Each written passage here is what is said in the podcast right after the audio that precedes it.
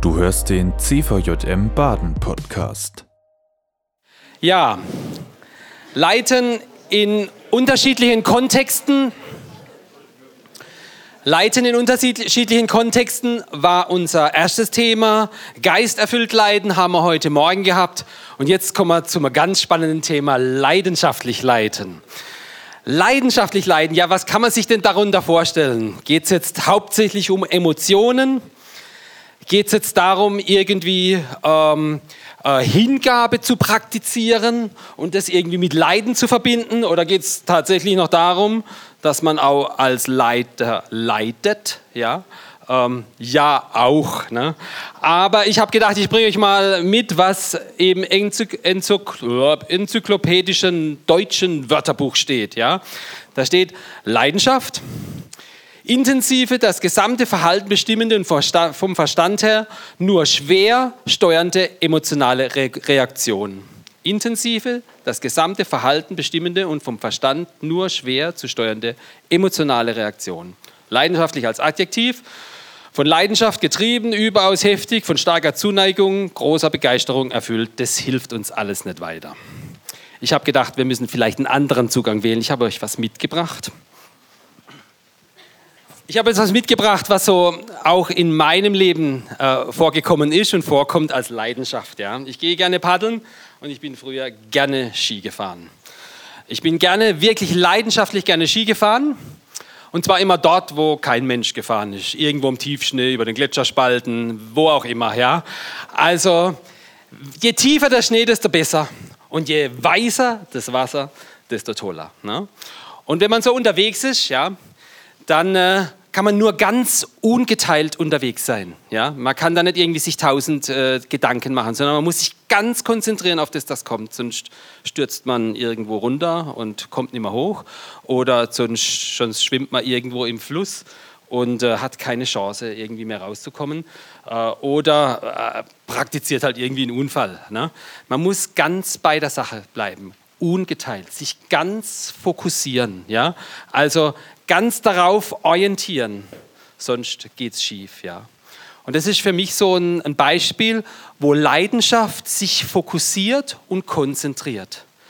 Und Leidenschaft kommt jetzt, also wenn man dieses Wort nimmt, kommt nicht so sehr von Leiden, also von Leiden, sondern vielmehr von Empfinden, von Wahrnehmen. Ja? Wenn ich im Boot sitze, ja, dann muss ich wissen, was da gerade unter mir abgeht oder so, wo es drückt, wo es schiebt, ja, wo ich vielleicht mit der Hüfte oder mit dem Paddelschlag irgendwie reagieren muss. Ich muss ganz hellwach bleiben. Also mit wachen Sinnen unterwegs bleiben, ja, sonst kann ich im Grunde genommen nicht empfindsam unterwegs sein, ja, um irgendwie da durchzukommen. Und genauso ist es eigentlich auch beim leidenschaftlichen Leiden, dass wir realisieren, was ist da eigentlich, ja, dass wir ungeteilt dabei sind, ganz den Fokus drauf haben und nicht noch irgendwie äh, an unterschiedlichen Baustellen irgendwie gleichzeitig rumbauen. Das ist leidenschaftlich Leiden und dafür haben wir heute Abend einen, einen genialen Gast mitgebracht. Äh, den habt ihr gestern Abend schon gesehen auf dem Video. Heute Abend ist er live hier. Das gibt es nur im CVDM, im CVDM Baden. Vielen Dank, Philipp Kruse. Und vielen Dank, Sarah, dass du da auch mitgekommen bist. Vielen Dank, Philipp, dass du hierher kommst und mit uns heute Abend über dieses Thema leidenschaftlich Leiden redest.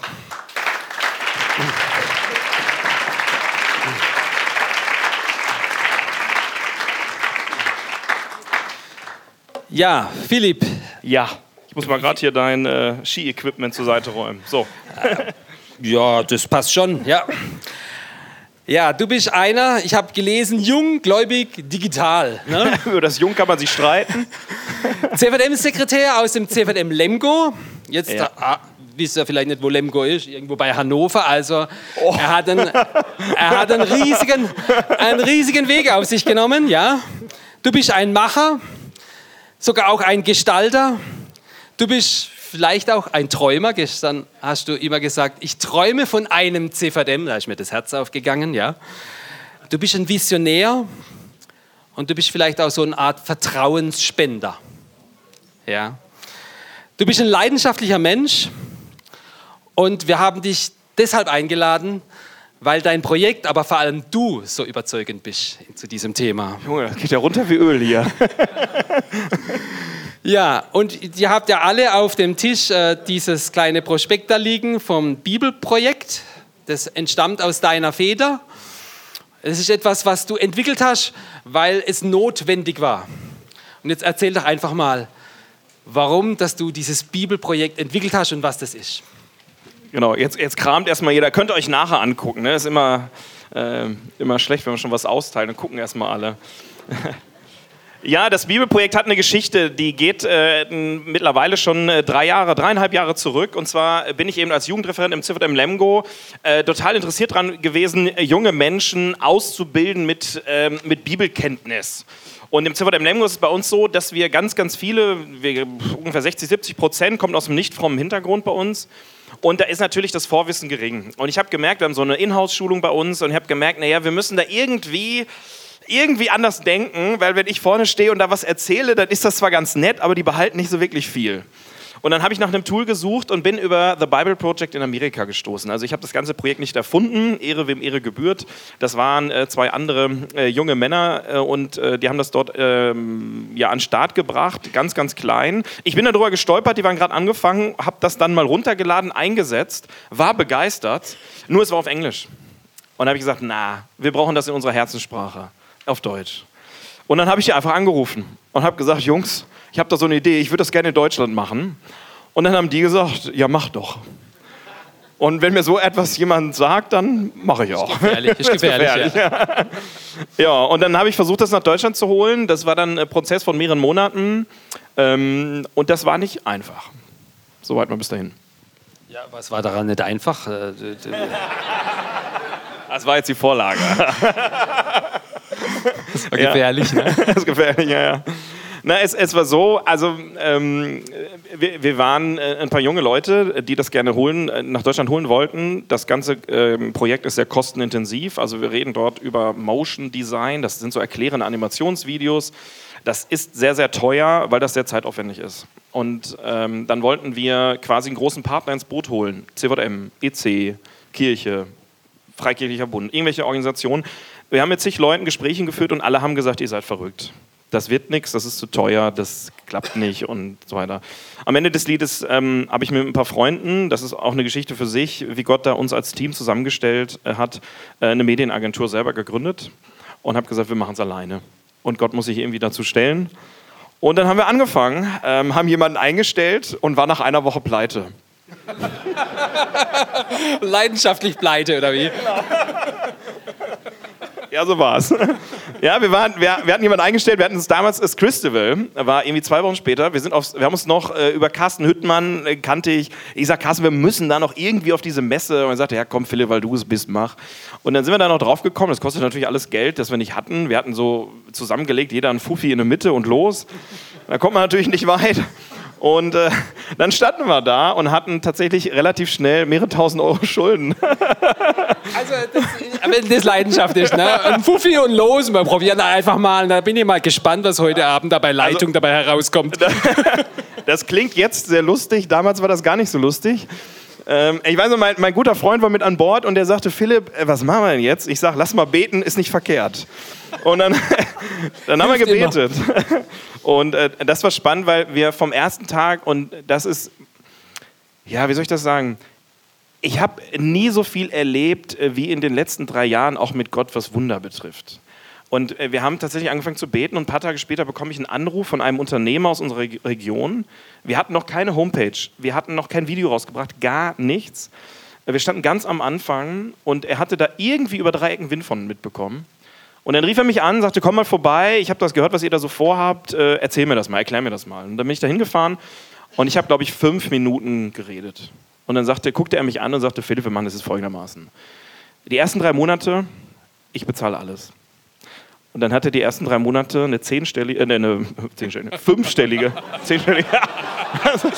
Das wäre noch leidenschaftlicher gewesen. eine fünfstellige Summe äh, hat er komplett bezahlt. Komplett. Und es war ein, ein Wunder und das hat uns damals ja, äh, die Möglichkeit gegeben, das Projekt dann tatsächlich auch umzusetzen, sodass es funktionierte. Also ihr spürt schon richtig, was für eine Leidenschaft da äh, drin steckt. Ja? Also wenn man unbedingt irgendwo ankommen möchte. Ja? und merkt, äh, mit, mit dem Normalen ist vielleicht irgendwie nicht zu machen. Ja? Und dann halt drei Fuffi oder fünf Fuffi in die Mitte und einfach mal losgehen. Ja? Ähm, also wollen wir mal gucken, was dabei herausgekommen ist? Ja, los. Ja, gerne. Ich habe ein Video mitgebracht. Die Bibel ist das bekannteste Buch der Welt. Aber was ist die Bibel eigentlich wirklich? Ja, für manche Leute ist sie eine vom Himmel gefallene Anleitung für gutes Verhalten. Andere benutzen sie als theologisches Lexikon, um damit alle Fragen über Gott zu beantworten. Für wieder andere ist sie eine Wundertüte voller spiritueller Sprüche und inspirierender Geschichten. Aber das Ding ist, die Bibel ist weder ein Regelbuch noch ein theologisches Wörterbuch oder eine Sammlung toller Geschichten. Aber was ist die Bibel denn dann? Nun schlag die Bibel auf Seite 1 auf und lies die einleitenden Worte. Am Anfang.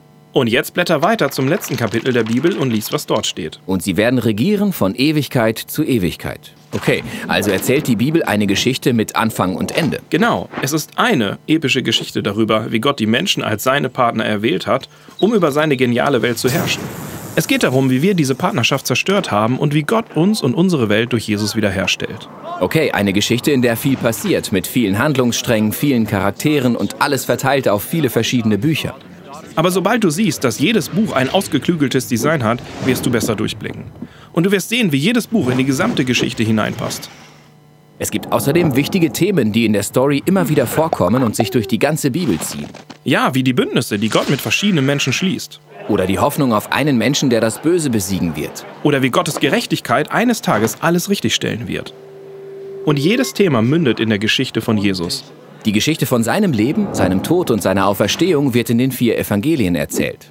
Und die Apostelgeschichte knüpft direkt daran an und berichtet davon, wie es mit den Nachfolgern von Jesus weitergeht. Beim Bibelprojekt geht es genau darum, dir zu helfen, die Bibel als eine zusammenhängende Geschichte zu sehen, die immer zu Jesus führt. Wir sind ein Non-Profit-Animationsstudio und stellen dir alle Videos und Materialien kostenlos zur Verfügung. Das ist nur möglich durch die vielen großzügigen Spender, die hinter dem Projekt stehen und uns einmalig oder dauerhaft unterstützen. Dafür möchten wir Danke sagen. Alle Videos und was wir sonst so machen, findest du auf dasbibelprojekt.de.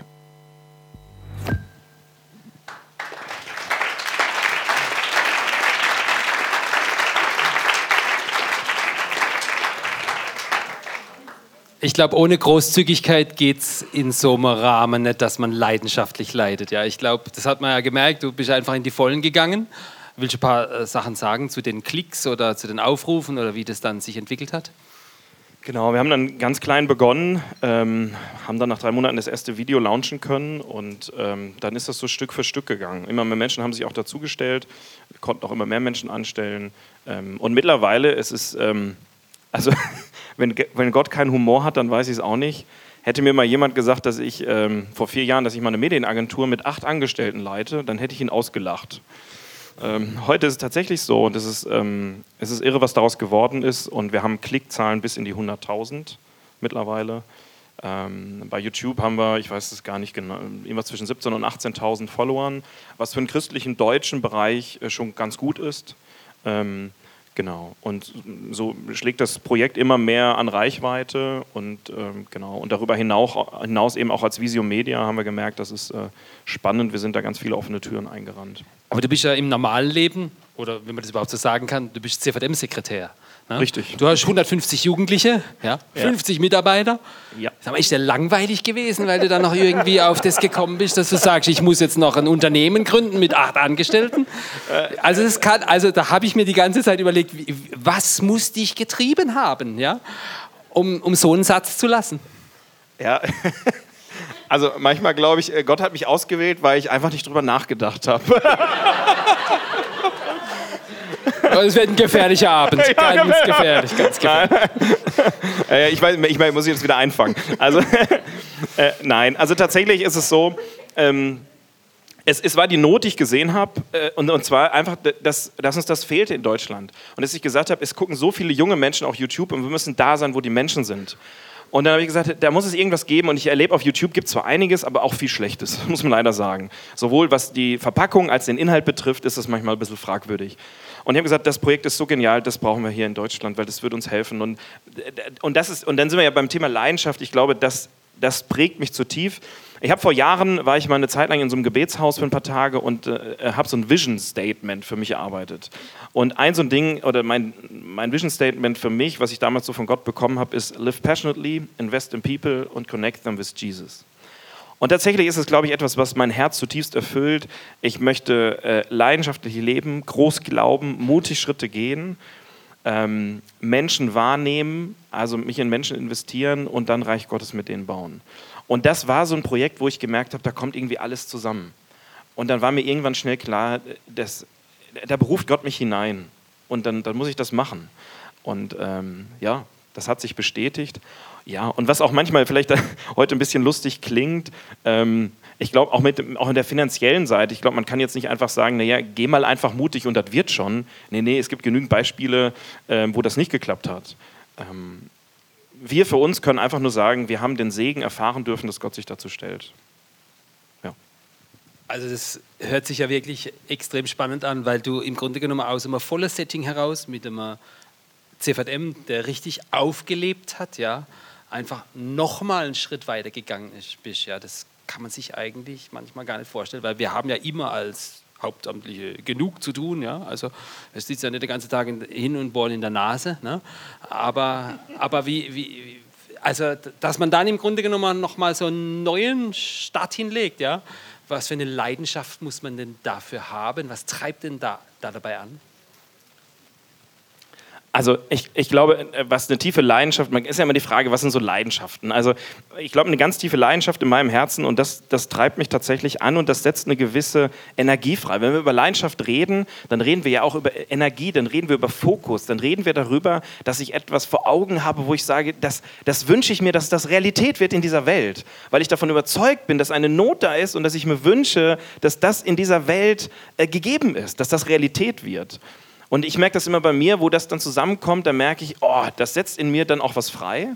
Und in dem Fall war es tatsächlich so, und das, das merke ich immer wieder, den, den Wunsch, dass Gottes Reich tatsächlich Realität wird auf dieser Erde, dass Menschen in Berührung kommen mit Jesus, dass, dass Menschen Jesus kennenlernen und Freiheit in ihm finden. Und ich merke das äh, so stark auch bei diesem Projekt, das geht im Moment so gut da, wo wir sind, äh, auf YouTube. Ähm, und wir bekommen Zuschriften, E-Mails, Nachrichten, vor allem dann über, über Instagram von jungen Menschen. Das ist überwältigend und manchmal lese ich die Dinge und ich habe Tränen in den Augen äh, von dem, was da passiert, von was wir erstmal nicht wahrnehmen, nicht sehen und, und doch äh, äh, Gott baut. Ja, und das, und dann sage ich dann, wenn ich da, also dann kriege ich, ich weiß nicht, wie es euch geht, ich kriege dann Gänsehaut. Und dann merke ich, es lohnt sich. Und ich bin so dankbar, das tun zu dürfen. Auch wenn es natürlich auch was kostet an Zeit und Energie. Also ich finde es genial, ne? wie du im Grunde genommen jemand bist, der mitgestalten und mitbauen möchtest, ja.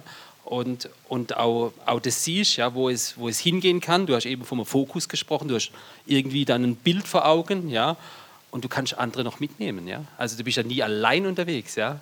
Also ich habe, äh, als ich über dich gelesen habe, habe ich immer von also Team wahrgenommen, auch in deinen Ansprachen, deinen Videoclips oder so, die, die im Grunde genommen über dich äh, auch ähm, äh, ausgestrahlt werden oder so, war immer von Team die Rede, ja. Also nicht allein und das. Nee, nee. Genau, ich glaube, dass das ganz entscheidend ist. Ich meine, über, über Team kann man viel sagen und ähm, da erzähle ich wahrscheinlich auch nichts Neues, aber tatsächlich ist es so, ähm, ohne die Menschen, mit denen ich das gemeinsam machen darf, äh, wäre das alles nicht möglich ich bin ja weder gelernter Medieninformatiker ähm, oder Designer, sondern da gibt es eben andere. Und du Gott, Lehrer werden. Ich wollte Lehrer werden, ja. ja, ja. Manche werden und sind ja, ja. dann Sekretäre geworden. Ja, ist immer gut.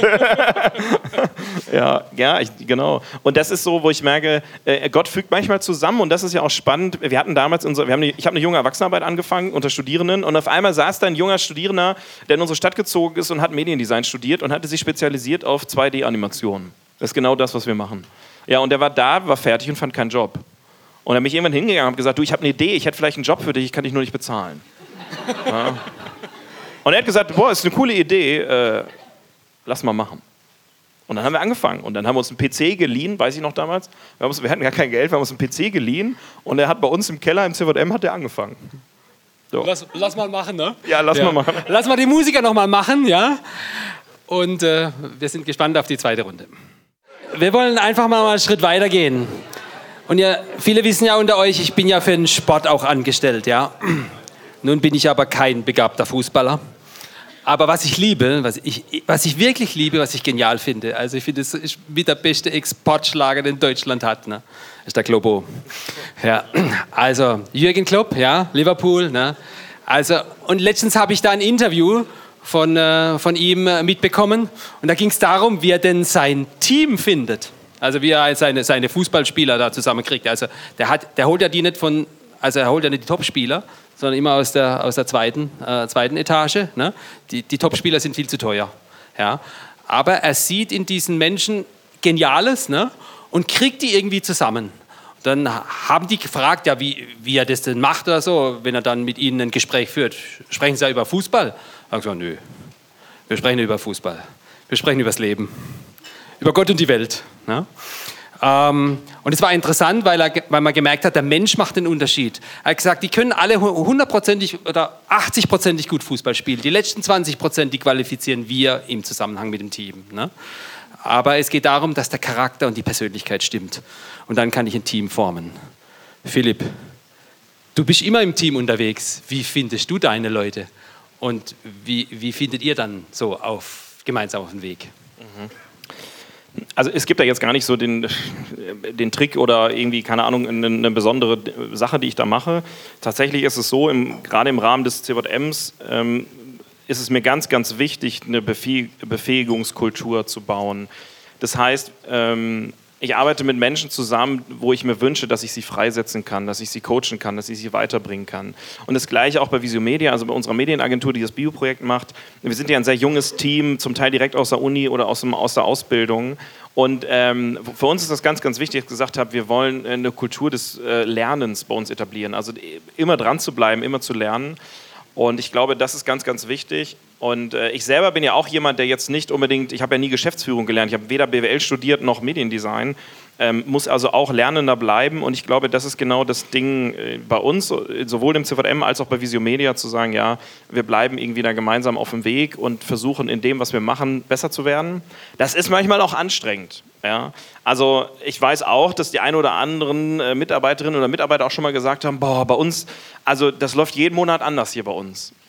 Ja, und ähm, das stimmt. Und wir sind gerade als, als Start-up in dem Bereich sind wir hoch agil. Also wie wir auch als Team kommunizieren, miteinander umgehen, das ist wirklich manchmal so. Wir müssen uns regelmäßig neu erfinden, weil wir einfach wieder gewachsen sind, wieder was anders ist, jemand Neues dazugekommen ist, ein anderer Arbeitsbereich. Und dann immer wieder zu schauen, auch gemeinsam, okay, wie können wir jetzt die Dinge gut handhaben? Wie können wir gut miteinander klarkommen? Ich glaube, dass das ganz, ganz entscheidend ist. Ähm, und da muss man einen Weg für sich finden. Ich glaube gar nicht so sehr, dass es darauf ankommt, die perfekten Leute zu finden. Für mich ist es eher etwas, wo ich sage, ich frage mich eher, passen sie von ihrem, äh, wie soll ich sagen, von ihrer Persönlichkeit in unser Team? Also bringen sie etwas mit, wo, sie, wo ich sage, die haben da Bock drauf. Also ich weiß noch, wir hatten mal ein Vorstellungsgespräch äh, für eine Designerstelle und da kam jemand und man spürte von der ersten Minute, der hatte eigentlich gar keine Lust auf Startup. Bei uns müssen alle mal putzen. Das fand er schrecklich. ja, so, und äh, das Ding ist, äh, das war für ihn schwierig. Dann verdient man bei uns nicht äh, eine Menge Geld, weil wir nur im christlichen Kontext sind. Wir zahlen faire Gehälter, aber mehr können wir auch nicht. Ähm, und äh, das merkte man von Anfang an. Und dann gab es andere, und das liebe ich und das äh, ja, und, das, und das macht, glaube ich, den Unterschied. Die kamen bei uns hin und die sagten, ich finde das so geil, ich will dabei sein. Ich, ich will auf der Reise, die ihr da angefangen habt, ich will dabei sein. Ich will das mitbauen. Ich habe Bock, das mitzubauen. Und mir ist am Ende fast egal, was ich verdiene. Ich muss irgendwie über die Runden kommen, aber ich will dabei sein. Und wenn ich das spüre, dann sind die Leute genau richtig. Und alles andere bringen wir uns irgendwie bei. Also es geht natürlich bei mir runter wie Öl. Also das ist der Hammer, ja. Also wenn du sagst, ich will dabei sein, ja, das ist mal das Allerwesentliche. Du, ich schreibe im Januar wieder eine Stelle aus. also das finde ich ja, also finde ich der Hammer. Ähm, wie, wie, aber es gibt ja nicht bloß eine Situation, wo Leute sagen, ich will dabei sein, ich habe Bock drauf, sondern es gibt bestimmt auch Situationen, wo die Leute sagen, du, ich habe gerade keinen Bock mehr oder ich kann nicht mehr oder ich, ich, äh, ich sehe gerade irgendwie kein Land mehr oder so. Erlebt ihr das auch? Also ja, wir erzählen hier immer so tolle Geschichten, ja. ne? ich will dabei sein, ne? aber es gibt ja vielleicht auch die, die Schattenseiten, auch gerade wenn man also einen Fokus auf etwas hat ne? und leidenschaftlich unterwegs ist und, und dann nicht immer alles so glatt geht oder wie man sich das auch vorstellt. Ne? Absolut, ja. Ich glaube, also einen ganz wichtigen Punkt, den du ansprichst. Also wir reden ja heute Abend über leidenschaftlich leiten und das, ja, neben all dem Spaß und Witz, den wir haben, aber natürlich ist es nicht so, dass ich jeden Tag da stehe und leidenschaftlich bin. Ähm, äh, ein Angestellter, der, von, der ganz früh mit im Team war, hat äh, Zwillinge bekommen und die eine war herzkrank und musste operiert werden. Das war für uns als Team eine riesen Challenge und äh, äh, wir haben ihn über Wochen manchmal freistellen müssen. Und das als Startup, als ganz junges Team, kaum Geld, war das manchmal mega herausfordernd. Äh, ja, das, das war schwierig und gemeinsam haben wir das irgendwie geschafft, aber das war, da, da war die Leidenschaft dann nicht da. Auf der anderen Seite hat es uns auf einer Ebene zusammengeschweißt, die, glaube ich, wesentlich tiefer reicht. Wir haben als Team angefangen, für ihn zu beten. Und wo gibt es, wo gibt's, sage ich mir auch, eine Arbeitsstelle, wo, wo man mit den Menschen, mit denen man zusammenarbeitet, und ich meine jetzt ja nicht Gemeinde oder CVM, sondern wir sind ja ein Unternehmen, ähm, wo man mit seinen Arbeitskollegen zusammensteht und für jemanden betet. Und äh, wir machen das äh, jeden Montagmorgen. Also wir haben so ein Team-Meeting jeden Montagmorgen, treffen uns um halb neun mit einem Kaffee und starten zusammen, besprechen die Woche und beten füreinander. Und jeden Freitagmorgen frühstücken wir zusammen als Team und ähm, tun das Gleiche. Und da merken wir, wie uns das gut tut und wie wir davon zehren. Und ich glaube, oder der Punkt, der mir wichtig ist an, an der Stelle auch für euch oder für euren CVM, in der Arbeit, in der ihr steht, ich glaube, Leidenschaft hat immer auch, leidenschaftlich leiten hat was damit zu tun, dass ich klar fokussiert bin, dass ich Energie rausgebe. Aber ehrlich gesagt, leidenschaftlich, ich glaube nicht daran, dass man einfach ein, ein, ein weiß ich nicht, einen Tank voll Leidenschaft einfach mitbekommt von Gott und der ist immer voll. Also ich glaube daran nicht. Ähm, ich glaube, ich bin vom Naturell sehr leidenschaftlich, das ja, würde ich sagen. Und da gibt es wahrscheinlich auch leidenschaftlichere Menschen. Und dennoch merke ich bei all der Leidenschaft, die ich vielleicht auch besitze und mitbekommen habe von Gott, ist es nicht so, dass ich immer leidenschaftlich bin, sondern da gibt es einen Tank und der entleert sich. Also neben all der Arbeit, die da ist, neben den Konflikten, neben den Herausforderungen, neben den Entscheidungen, die man treffen muss, wird es weniger. Und ähm, jetzt brauche ich die Flipchart. Ja, sie ist da. Ähm, was mir total geholfen hat, war mal, dass mir jemand gesagt hat, hat gesagt, wenn du an Leidenschaft denkst, was sind deine fünf Tanks der Leidenschaft? Also, er hat fünf, ist nicht schön, ich weiß. Und der Stift schreibt nicht. Geht nicht. Dann nimm einfach mal hier den blauen hier. Da, ne? Nimm mal blau. Nimm mal blau. Ich hoffe, der ist besser. Ja. Ähm, zählen habe ich es nicht so, wisst ihr ja. Fuffi in der Mitte und los. es tut mir leid, dass, ah, aber ihr seht es ja da, perfekt. Also das, äh, das, äh, das Ding ist, und für mich war das echt, echt ein, ein Mind-Change, wo ich gemerkt habe, äh, ich brauche Dinge in meinem Leben, die meinen Leidenschaftstank wieder auffüllen. Also ich, ich habe mir vorgenommen, leidenschaftlich zu leben. Und die Frage ist an dich, mal ganz ehrlich, was sind, was sind die fünf Dinge in deinem Leben, von denen du weißt, die füllen meinen Leidenschaftstank wieder neu? Ich habe diese Frage gestellt bekommen und ich hatte erstmal keine direkte Antwort darauf. Sondern ich musste tatsächlich mir erstmal fragen, was ist das? Und ich bin an Stellen gekommen, natürlich kann man sagen, ja, Zeit mit Gott. da sind wir immer schnell als Christen. Das ist mit Sicherheit auch so. Aber ich habe zum Beispiel gemerkt, wirklich meinen Leidenschaftstank füllen tut, tut eine Zeit mit Gott, aber wenn sie draußen in der Natur ist. Also ich muss raus. Ich habe gemerkt, Leidenschaft erzeugt bei mir, wenn ich etwas bauen darf. Also ich mache den ganzen Tag oft Arbeit, die sieht man abends nicht. Ich bin den ganzen Tag beschäftigt und abends fahre ich nach Hause und ich sehe nichts. Und ich habe gemerkt, wenn ich was baue und am Ende des Tages, und ich kann mir das meine Frau macht sich manchmal auch darüber lustig, ich gucke mir das dann dreimal an. Ja, ich gehe ich. ich geh wieder in den Keller, ja, ich habe so eine kleine Werkstatt und gucke es mir nochmal an. Ja, ich merke schon, manche Ehefrauen wissen, wovon ich rede. so, und, und, und ich habe gemerkt für mich, das tut mir so gut. Und ich kann den ganzen Tag äh, beschäftigt sein. Ich kann den ganzen Tag da arbeiten und bauen. Und abends sehe ich das und ich merke, wie es mich erfüllt. Und deswegen äh, äh einfach mal die, die Frage an dich, was ist das in deinem Leben? Ähm, was, sind, was sind vielleicht so fünf Tanks, die deinen Leidenschaftstank auch wieder auffüllen? Weil wir dürfen nicht im Irrtum aufsitzen, dass das immer so ist, dass wir immer leidenschaftlich sind, dass das immer voll ist. Das ist Quatsch meines Erachtens. Aber Philipp, du meinst ja mit Leidenschaft jetzt nicht nur emotional, sondern es kann auch fokussiert sein. Also es können auch Menschen, die sehr sachlich sein, ja, Absolut. Die, die also etwas sehen und sagen, da will ich hin, ja, mhm. und da will ich alles vergeben, ja, und das will ich ungeteilt machen, ja. Aber ähm, das muss nicht unbedingt mit viel Emotionen zu tun haben. Ist es vielleicht bei dir so? Bei mir manchmal auch. ne?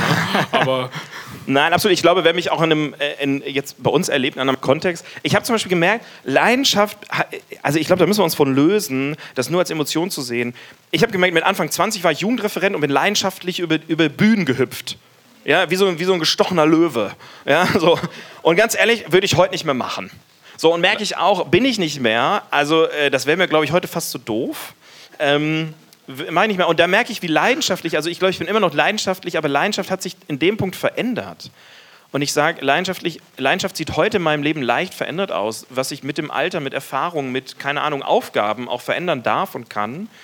Und ich merke vor allem he- heute, ich, ich stehe oder ich trete, glaube ich, viel stärker leidenschaftlich für Dinge ein und sage, da sehe ich eine Not, da sehe ich, da sehe ich ein Gap, da sehe ich was auch immer. Und ich trete in diesen Riss, weil ich, weil ich mir wünsche, dass das anders wird. Und dann gehe ich leidenschaftlich und leidenschaftlich hat für mich dann ganz viel mit Fokus zu tun. vielleicht auch mit Strukturiertheit manchmal. ja? Absolut, mit System, mit Struktur gehe ich rein und sage, ich, ich möchte das gerne verändern.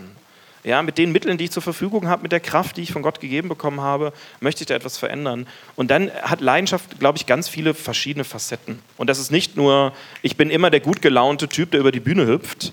Das ist äh, ein Teil der Wahrheit, aber nicht alles.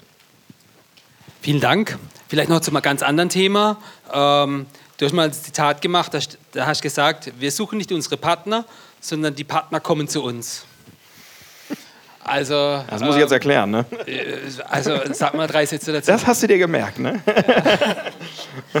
ja, also äh, genau, das ist, ähm, kommt aus einer Zeit, ähm, wir haben das Bioprojekt gegründet und für mich war es damals wahnsinnig hart zu, äh, zu, zu begreifen, da will niemand mitmachen. Also ich, ich sehe ich sehe da etwas und ich denke, das ist so genial, das brauchen wir. Und es gibt doch in Deutschland irgendwo Menschen, die müssen da doch auch Bock drauf haben. Und die haben vielleicht auch eine, einen Movement im Hintergrund, die, die haben einen Landesverband, die haben, was weiß ich, auch Kohle. Und die müssen doch einen Interesse. Ja, mit Geld haben wir es irgendwie heute Abend hier. Ne? Äh, und, auch- also, und, und ich habe hab feststellen müssen, ich bin überall abgeblitzt. Und ich habe wirklich da irgendwann gesessen und habe gesagt, ähm, Vater im Himmel, wie kann das sein? Wie, wie kann, also ich verstehe es nicht. Und dann war immer klar, wir machen es einfach selber. So, und äh, wir haben niemanden gefunden, auch am Anfang. Wir haben dann einen Partner angefragt, wer uns kannte keiner. Wir waren alle No-Names, das ganze Team war No-Names, uns kannte niemand. Ich, äh, auch ich bin ja nicht bekannt oder so, überhaupt nicht. oftmals auch die Situation bei uns in den CVDMs, dass man etwas starten möchte und hat eigentlich keinen Namen dafür. Ne? Genau. Also für bestimmte Ja. Projekte. Ganz genau. Und äh, das war wahnsinnig schwierig. Das war für mich ganz frustrierend, eine frustrierende äh, Geschichte. Und dann haben wir Partner angefragt, weil wir eine Reputation brauchten. Ja? Also, das, wenn jetzt der CVM Baden sagt, Mensch, das Bibelprojekt, das ist eine coole Sache, dann hilft uns das ja ungemein. Wir sind, glaube ich, noch nicht Partner, gell? Ihr seid noch nicht Partner. Ne? Und jetzt würde ich mir das auch. Nein. und das Ding war, wir haben, wir haben dann äh, angefragt und haben nur Absagen kassiert. Und äh, das war, war, war echt schwierig am Anfang. Und bis auf unsere eigene Organisation, wo wir angestellt waren, hat niemand mitgemacht. Und die haben quasi einfach, weil wir sie genervt haben. Und heute ist es genau andersrum. Heute fragen die, die Organisationen, Verbände, Kirchen bei uns an und wollen gerne Partner werden. Das Blatt hat sich gewendet. Das liegt an der Idee oder auch an, an, an, an der Dynamik, die so ein Team auch ausstrahlt. An was liegt das jetzt? Boah, gute Frage. Kann ich. Ich glaube, wir stehen mittlerweile, das Bibelprojekt steht in Teilen für etwas. Für eine gewisse, äh, ein modernes Projekt. Jemand sagte mal, im Grunde genommen, äh, das modernste deutsche Medien, christliche Medienprojekt, was es gerade so gibt. Ich weiß nicht, ob das stimmt, keine Ahnung, ist auch egal. Ähm, aber ich glaube, wir haben einen gewissen Bekanntheitsgrad und man hat vor allem gemerkt, äh, also das, da ist wirklich was passiert. Also wir haben tatsächlich Content generiert. Wir haben da jetzt mittlerweile 60 Videos online und ähm, die Menschen äh, nehmen das wahr. Und ich glaube, dass das für viele jetzt nochmal war, okay, jetzt schon. Also jetzt würden wir gerne Teil des Kuchens werden und was da vielleicht davon abbekommen. Und für viele ist vielleicht gerade so ein bisschen Innova also Digitalisierung, Innovation sind zwar zwei große Schlagwörter, die ja gerade äh, auch in Deutschland durchwabern durch die christliche Welt. Ähm, und wo viele merken, ja, also wenn es in Digitalisierung und Innovation geht, dann ist das Bibelprojekt mit Sicherheit eins der Projekte, die so als Vorzeigeprojekte gelten. Und da sagen, ja, dann würden wir uns da schon ganz gerne einklinken.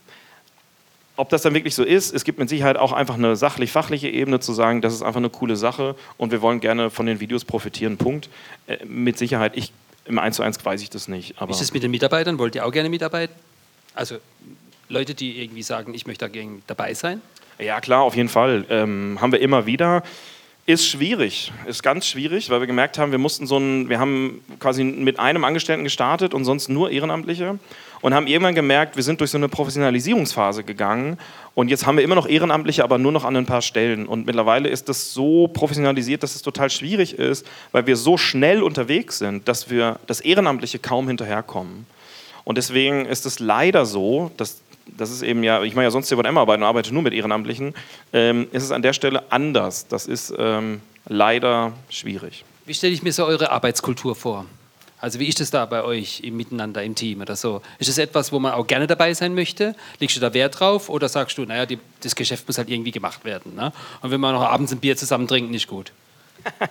ja, das ist eine gute Frage. Also ähm, ich, ich glaube, dass wir, in, ich, ich, ich, ich schlage mal bewusster die Brücke, Brücke jetzt in den CVM. Ähm, ich glaube, dass wir in all unseren CVMs immer eine Kultur haben. Die Frage ist nur, ob wir diese Kultur prägen. Und als Leitungsteam, als Vorstände sind wir, davon bin ich überzeugt, Inhaber dieser Kultur. Also bestes Beispiel, ich kann auf, wir fahren jeden Sommer mit 50, 60 Jugendlichen auf eine Freizeit, zwei Wochen Italien oder so. Und je nachdem, welche Peergroups du mit hast, können die eine ganze Freizeit kippen oder zum Positiven beeinflussen. Und, die, und, das ist eine Sache der Kultur. Nämlich, dann kann eine Peer Group die gesamte, wie soll ich sagen, Aura, die ganze, den Spirit dieser Freizeit übernehmen. Und genauso ist es, glaube ich, in unseren Vereinen ist es, ist es äh, so, dass es eine Kultur gibt, wie wir miteinander um, arbeiten, wie wir miteinander umgehen, ähm, wie wir Gott begegnen, was auch immer.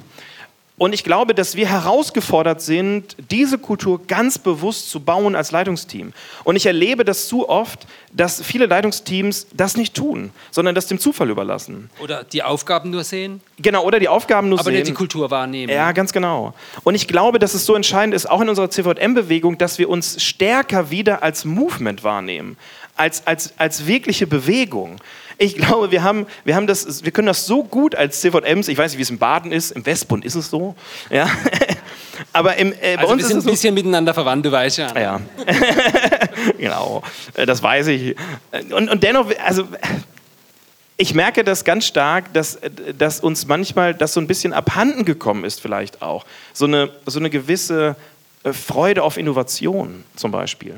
Ja. Also es kommt nicht immer darauf an, was wir erreichen, sondern wie wir es erreichen. Vielleicht. Habe ich das richtig verstanden? Ja, ich glaube, wir sind ganz oft darin, naja, wir haben unsere bestimmten Veranstaltungen oder Gruppenstunden und die müssen wir halt machen im Jahr. Ja, und dann müssen wir irgendwie unsere Leute zusammenbekommen und dann müssen wir irgendwie schauen, dass wir das hinbekommen. Ähm, und dann entsteht ganz oft auch so ein Spirit und in unseren CVMs, wo es eigentlich nur noch ums Miteinander arbeiten geht. Klar, und dann sagen wir, nein, wir wollen ja auch miteinander leben. Aber ich glaube, das, was viel, viel entscheidender ist und das, was Jesus eigentlich immer vorgemacht hat, ist, dass wir einladen, nicht an Veranstaltungen oder Events teilzunehmen, sondern einladen in eine Bewegung. Und dass wir als Ortsverein auch sagen, wir sind eine Bewegung hin zu den Menschen, wie immer das dann im Einzelfall aussieht.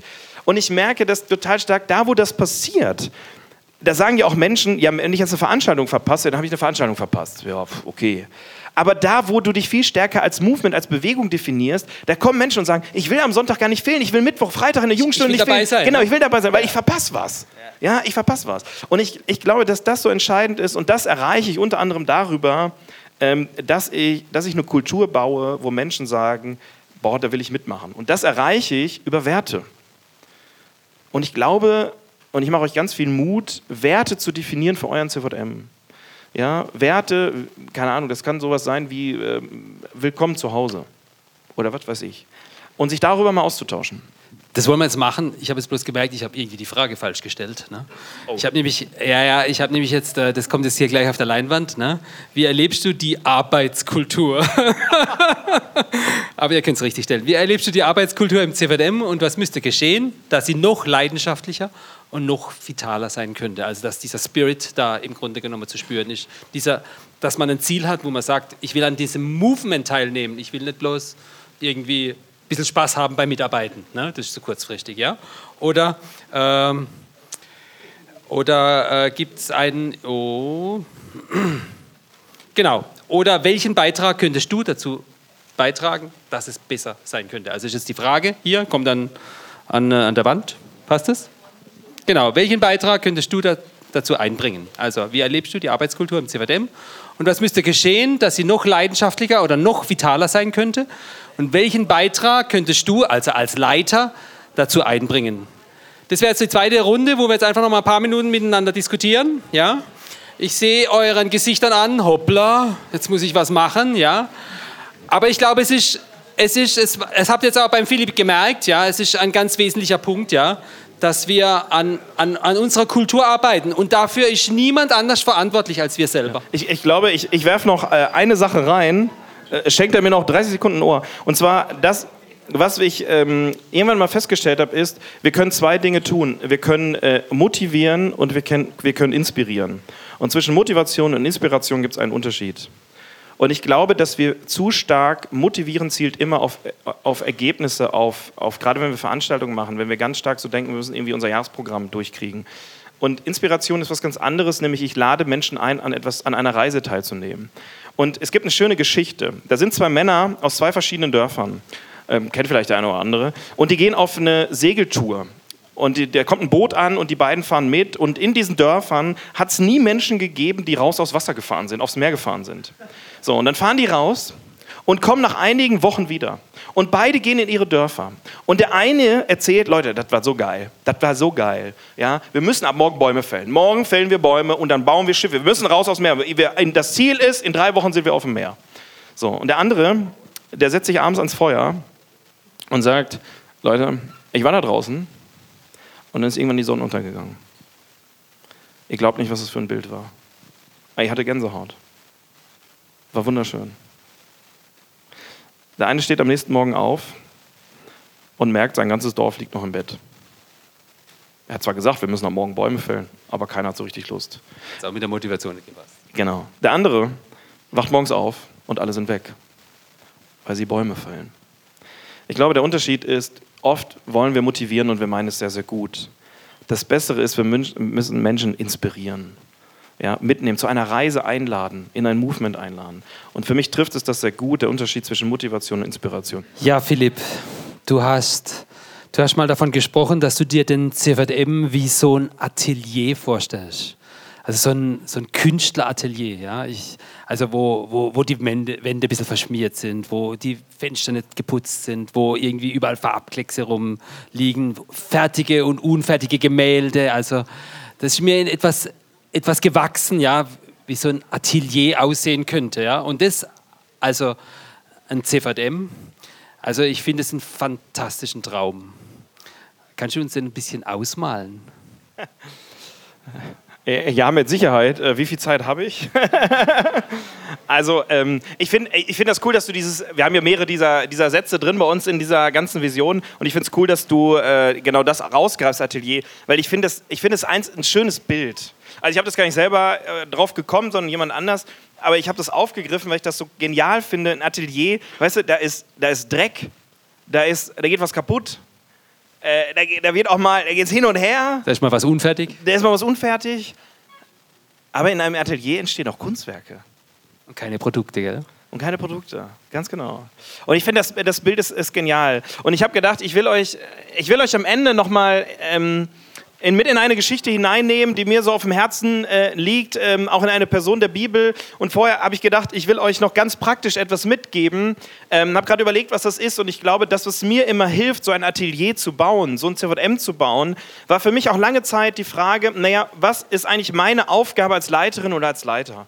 Also wenn ich so ein CVM leite, ähm, was ist meine ureigenste Aufgabe? Darauf gibt es viele Antworten. Und doch gibt es eine Sache, äh, und die hilft mir total. Und zwar, ich glaube, dass Gott uns in gewisse Spannungen stellt, ganz oft. Und diese Spannungen dürfen wir nicht einfach auflösen.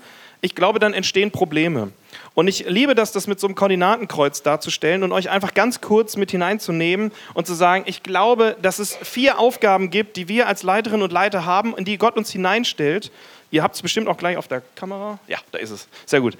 Und ich glaube, ähm, das sind Dinge wie zum Beispiel auf der einen Seite Organ Ihr entschuldigt meine Schrift, die ist fürchterlich. Künstlerschrift. Künstlerschrift, wie in einem Atelier. Also hier steht, hier steht Organisation.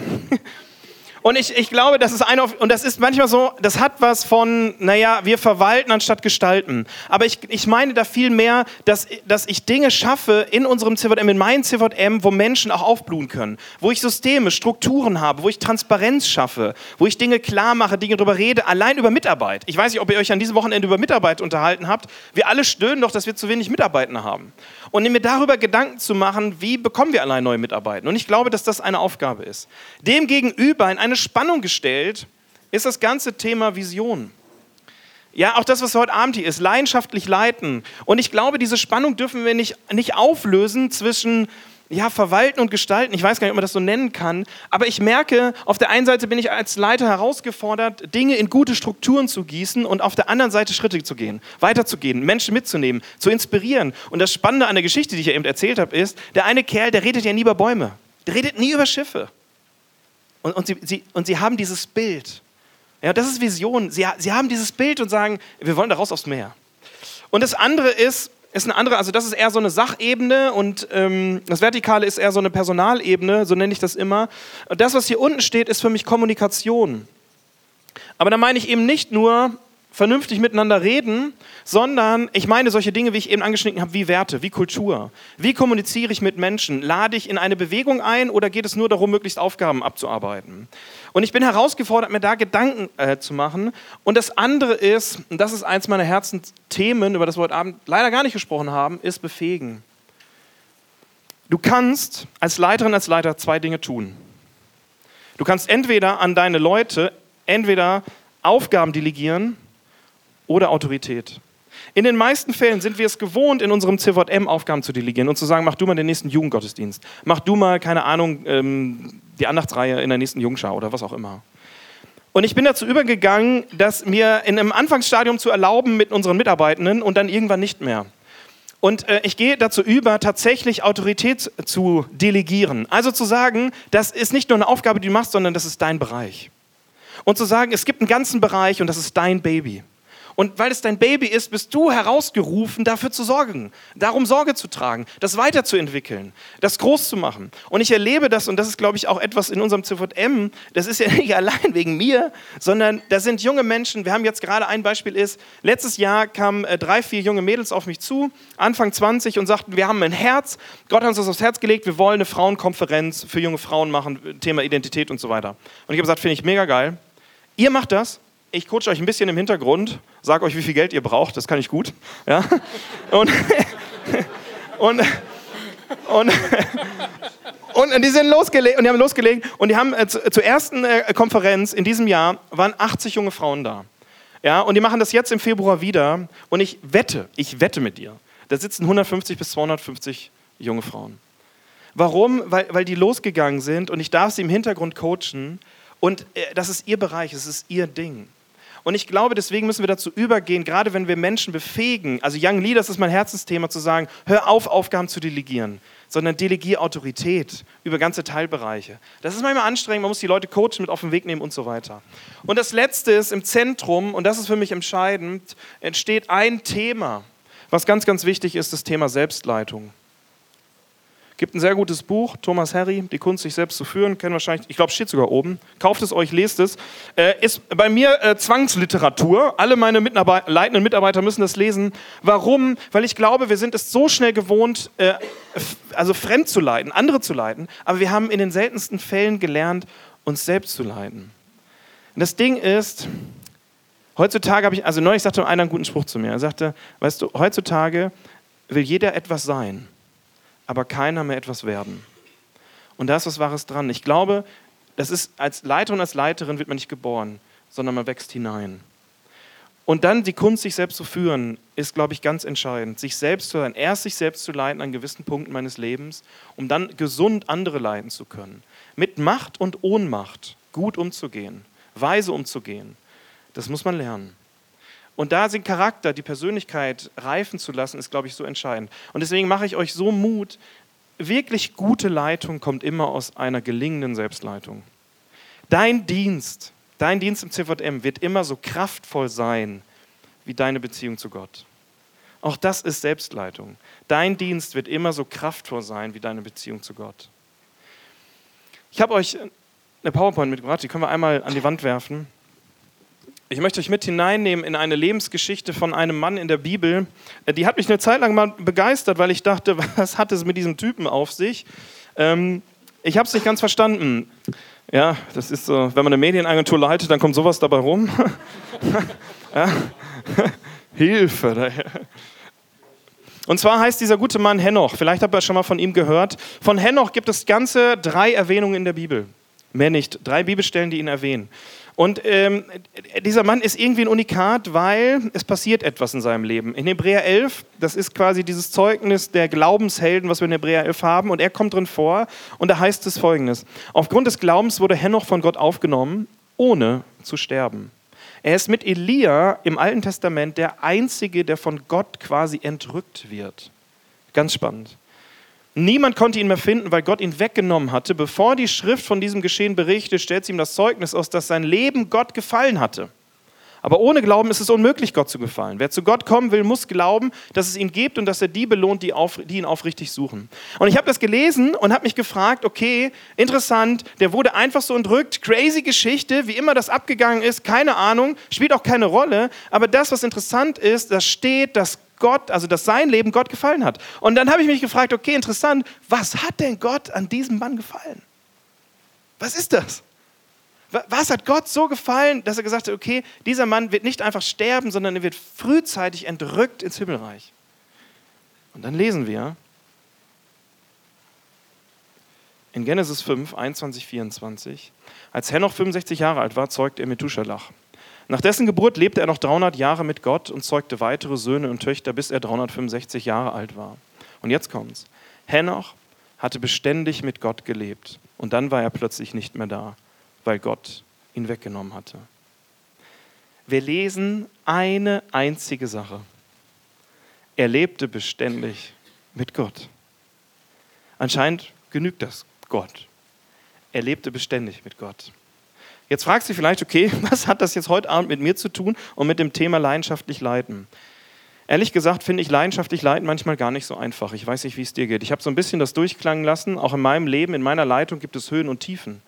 Gibt es Dinge, die, die, von denen ich heute Abend hier lustig erzählen kann und wir können alle lachen. Und es gibt Momente, da bin ich nach Hause gekommen und dann könnt ihr gerne meine Frau fragen, da war nichts mehr mit leidenschaftlich leiten und Leidenschaft. Da war eigentlich eher Depri. Und ich habe das im CVM bei uns erlebt. Wir als CVM Lemko haben eine Geschichte. Als ich vor über zehn Jahren die Jugendarbeit übernommen habe, waren ganze fünf Jugendlichen in unserer Jugendarbeit. Fünf. Der Verein stand mit dem Rücken zur Wand. Ein Großteil der Menschen war ausgetreten. Es gab verschiedene Gründe, die dazu geführt haben. Mein Chef, der damals Vorsitzender wurde, mein heutiger Chef, der dachte eigentlich, er schließt den Laden jetzt noch ab, das war's. Und dann gab es eine Handvoll Leute, meine Frau und ich gehören dazu, wo Gott ihnen das aufs Herz gelegt hat, zu bleiben, nicht zu gehen und zu sagen, macht erstmal irgendwie weiter. Wir standen aber vor den Scherben dieses Vereins. Es war nichts mehr und niemand mehr da. Und dann ist etwas passiert. Und ich möchte das kenntlich machen an einer Geschichte, die mich begeistert hat, nämlich an diesem Mann. Wer kennt diesen Mann? Ja, Simon Beck. Dieser Mann heißt Simon Beck und Simon Beck hat ein interessantes Hobby. Simon Beck läuft nämlich durch den Schnee. Stundenlang, manchmal tagelang. Der läuft und läuft. Und du stehst daneben und denkst, der Typ hat echt an einer Klatsche. Was macht der da? Der läuft einfach irgendwie durch den Schnee. Das stundenlang, manchmal tagelang. Und du denkst, das kann doch nicht sein. Und er läuft und er läuft.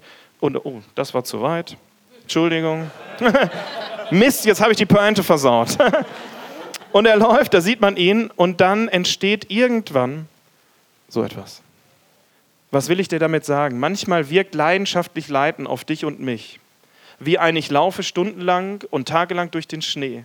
Und ich weiß nicht, was Gott mit mir vorhat. Ich habe das damals erlebt am Anfang, als ich die Jugendarbeit übernommen habe in unserem CVM.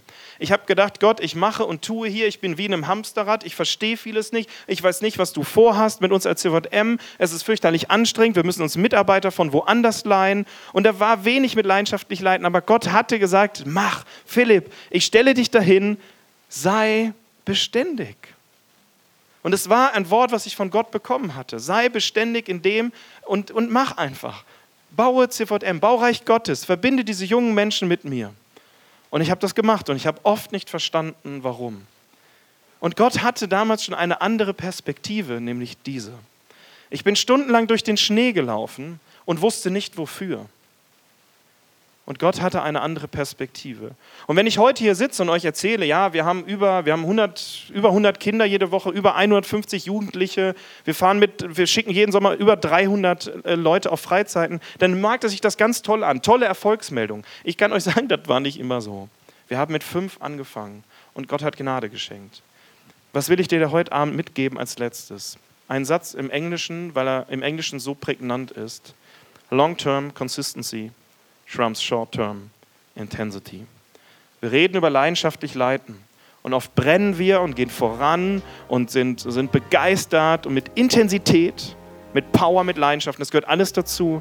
Aber ich möchte dir am Ende dieses Abends eins mitgeben. Vielleicht ist es dran für dich, wie Simon Beck, wie Henoch in der Bibel, beständig und treu deinen Weg zu gehen, dein CVM zu bauen, deine Jugendarbeit zu leiten, deine Jungschar zu bauen, weil Gott sagt, ich habe etwas mit dir vor. Ich habe etwas mit deiner Jugendarbeit, mit deinem CVM vor, was du vielleicht gerade noch nicht siehst. Aber ich bin Gott und ich habe eine andere Perspektive. Und ich bitte dich, sei beständig in dem, was du tust und vertraue mir. Amen. Das war die aktuelle Folge des CVJM Baden Podcast. Wenn dich etwas angesprochen hat, du motiviert oder inspiriert wurdest, dann komm doch gerne darüber mit deinen Freunden ins Gespräch. Falls du Fragen, Anregungen oder Themenwünsche hast, schreib uns eine Mail an info@cvjmbaden.de. Erfahre mehr über den CVJM Baden und besuche uns auf Instagram unter cvjm.baden oder im Web auf cvjmbaden.de. Gerne kannst du den Podcast teilen. Wir wünschen dir eine gesegnete Woche. Bis zum nächsten Mal.